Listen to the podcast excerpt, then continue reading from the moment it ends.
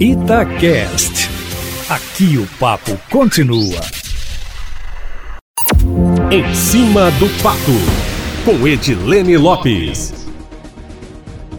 nesta quarta-feira, o governo do estado anunciou a escala de pagamento para parte do funcionalismo público estadual. Os servidores da saúde e da segurança pública vão receber o salário integral no dia 15 deste mês, sexta-feira da semana que vem, que é o 11º dia útil de maio. Para os demais servidores, ainda não há previsão. A informação foi adiantada pela reportagem da Itatiaia. De acordo com o governo, o pagamento só será possível nesta data após um grande esforço do estado no fluxo de caixa para conseguir o recurso necessário necessário para contemplar os profissionais da linha de frente no combate ao coronavírus. O governo informou ainda que a quitação do salário de todo o funcionalismo é prioridade, mas a situação financeira do Estado tem se deteriorado gravemente em razão da pandemia e, por isto, ainda não é possível anunciar uma data para os demais servidores. Para o mês de maio, segundo nota oficial, a estimativa é que haja uma queda de 2,2 bilhões de reais na arrecadação.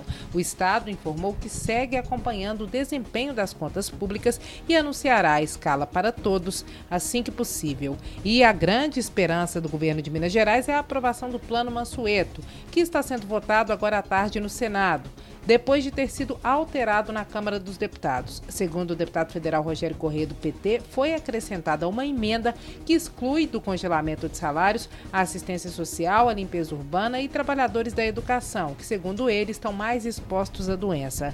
A expectativa do petista é que a emenda seja aprovada. Conforme temos informado, o projeto prevê que o governo federal ajude os estados, recompondo, por exemplo, perdas de ICMS, mas exige congelamento dos valores de vencimento dos servidores. Romeu Zema disse hoje em entrevista na TV Alterosa que, mesmo sendo uma ajuda importante, os 3 bilhões de reais que devem vir da União em quatro parcelas de 750 milhões de reais ainda são insuficientes diante dos 7,5 bi de queda na arrecadação até o fim do ano.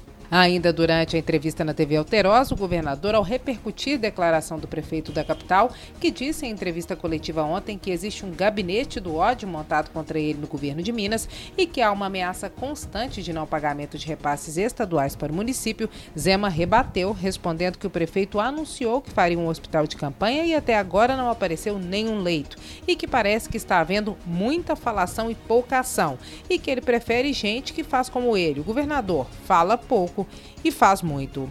Nos bastidores, a entrevista repercutiu e aliados do prefeito Alexandre Calil reafirmaram que o hospital de campanha do Mineirão só não foi feito, como Calil já chegou a dizer em entrevista coletiva, porque teria havido um pedido de que o governo ficasse com o mérito político da iniciativa, o que o Estado nega. Apoiadores de Calil ainda listaram que a prefeitura montou centros de atendimento especializados para Covid-19 em UPAs, inaugurou atendimento online em parceria com a Unimed, distribuiu mais de 250 cestas básicas, comprou 2 milhões de máscaras para distribuir para a população e ainda publicou o decreto de isolamento antes do governo do estado, colocando Belo Horizonte como uma das capitais protagonistas no combate à pandemia. De acordo com dados da prefeitura, a capital tem 738 leitos exclusivos para a Covid.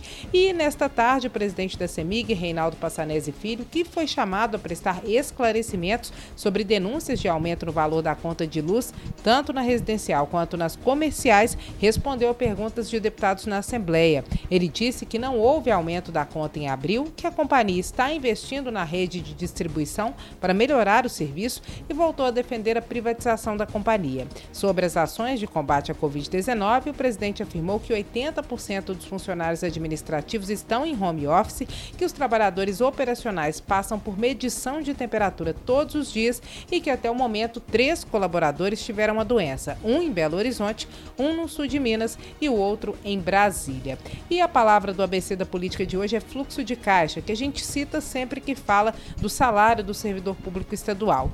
O fluxo, o fluxo de caixa é o movimento, as entradas e as saídas de recursos financeiros de um caixa em um determinado período de tempo. O acompanhamento da movimentação é feito por meio de planilhas que organizam os dados para que o gestor possa saber como administrar as quantias. A definição do ABC da política e a coluna ficam disponíveis no site da Itatiaia em texto e áudio e as informações do ABC também estão no meu Instagram, arroba. Amanhã eu volto, sempre em primeira mão e em cima do fato.